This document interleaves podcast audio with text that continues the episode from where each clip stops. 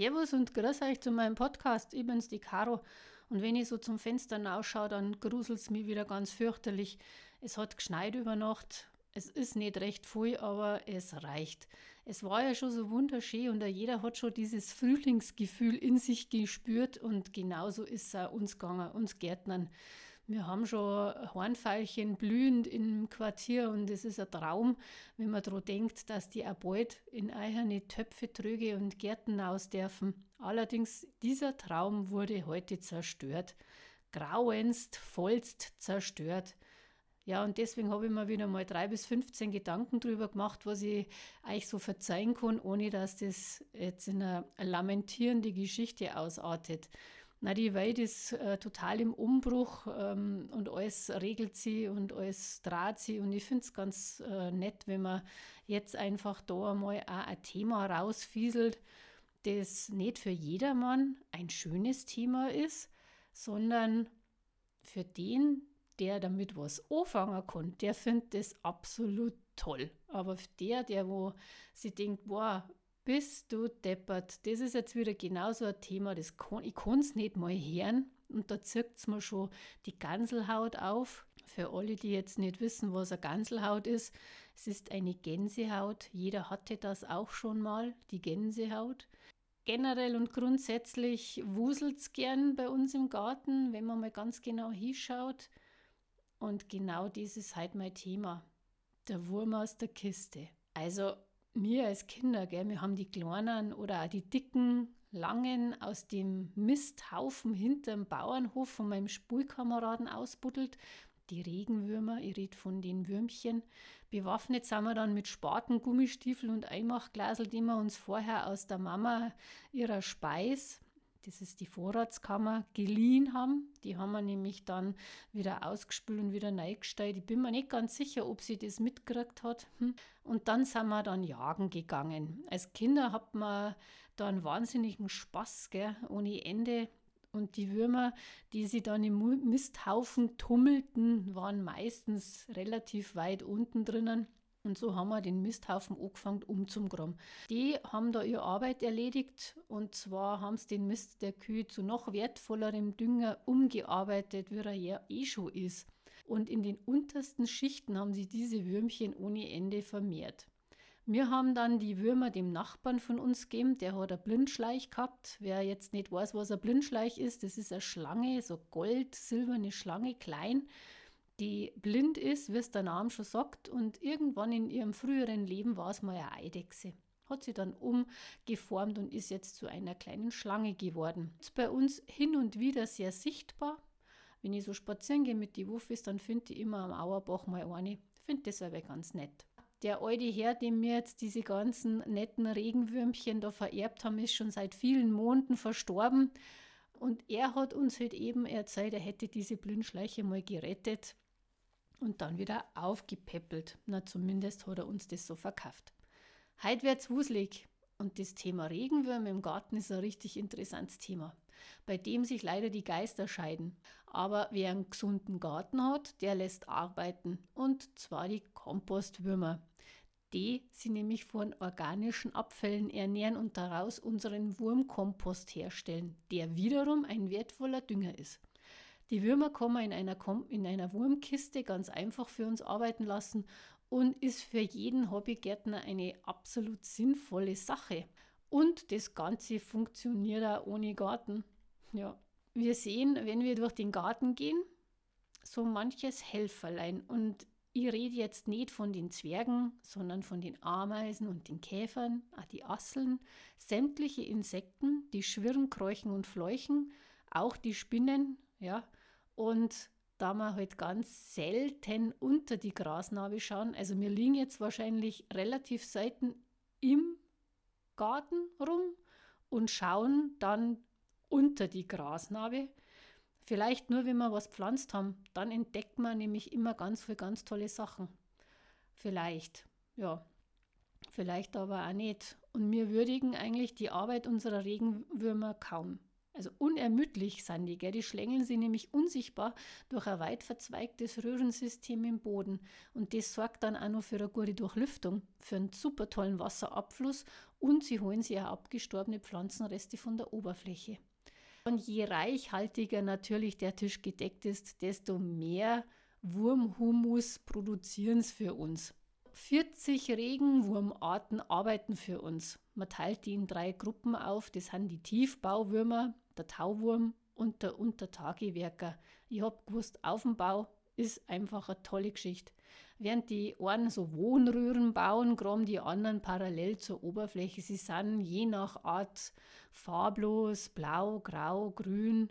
Aber in einer Wurmkiste, von der rede ja ich eigentlich, kämen nur Kompostwürmer zum Einsatz.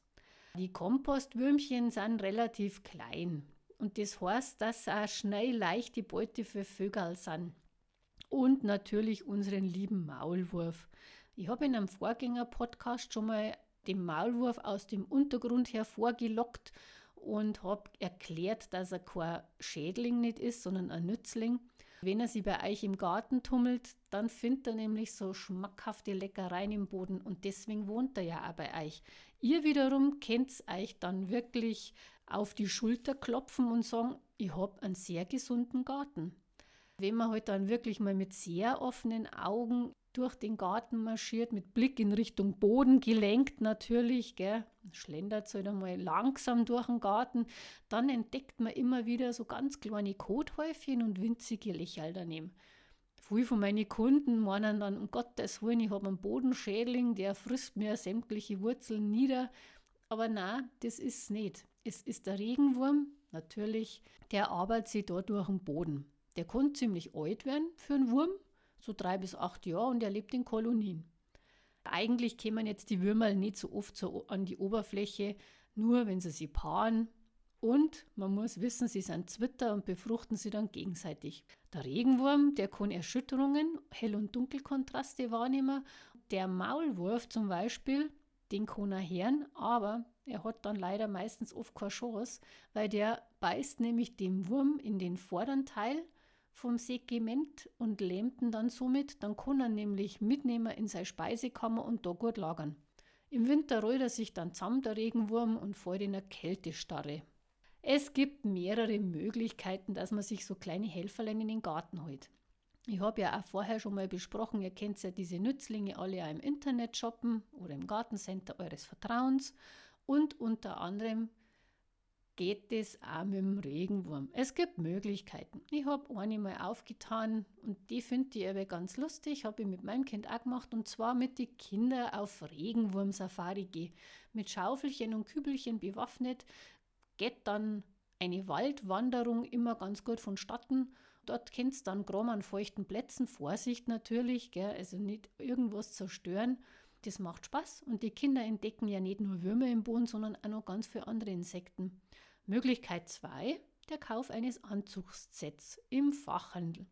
Der Inhalt, der besteht entweder aus gleichfertigen Würmchen oder aus den Kokons, in denen sich dann die Eier befinden. Man kann dann beobachten, wie das schlupft. Kinder finden das ganz toll. Das gleiche gibt es in Schmetterlingsform und so weiter und so fort. Wer jetzt keinen Garten hat, der muss jetzt nicht weinen und sich denken, ah, das geht wieder nur für die Gartenbesitzer und die werden alle total bevorzugt. Nein, nein, nein. Wer jetzt nur einen Balkon hat, der, der muss echt nicht verzichten auf die Würmchen. Weil mit einer Wurmkiste funktioniert es nämlich auch hoch um. Mit Küchengut und Grüngut befüllt, könnt ihr da auch einen eigenen Wurmkompost herstellen. Pflegt eure Wurmkolonie mit Liebe und ein nicht allzu hoher Wurmkomposter mit großer Oberfläche war ideal. Eine dünne Schicht Abfälle immer auf der Oberfläche verteilen, schaut, dass das organische Material nicht so dicht ist und zu rotten beginnt, weil das mengen die Würmer nämlich gar nicht. Die Wurmkisten bestehen meistens aus flachen stapelbaren Boxen mit geflochtenen Bodenplatten. Und die untere Etage, wenn voll ist, dann wird eine weitere Box aufgesetzt alle Kompostwürmer durch die Siebböden in die obere Etage mit der frischen Nahrung geschlupft sind, dann ist der Humus fertig und ihr könnt ihn rausnehmen und verwenden. Meistens war es gescheit, wenn der innerhalb von den nächsten sechs Monaten verwendet werden würde, weil da hat er nämlich nur die optimale Nährstoffkombination. Also bei optimaler Haltung, das hört jetzt total irre, wo ich weiß schon, passiert das viel mehr schneller als im Kompost draußen im Garten. Also dass sich das praktisch umsetzt. So ein Wurm, der ist ein totaler Vielfraß, denn der frisst nämlich täglich sein halbes Eigengewicht am organischen Material und die Vermehrung, die ist dann auch extrem hoch. Nämlich innerhalb eines Jahres kann sie der vertausendfachen. War ich sehe schon, das wurselt und wurmselt und haha, ich finde das ganz toll.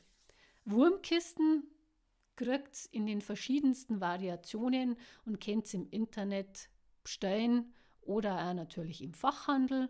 Da kennt es wieder aus dem vollen Schöpfen.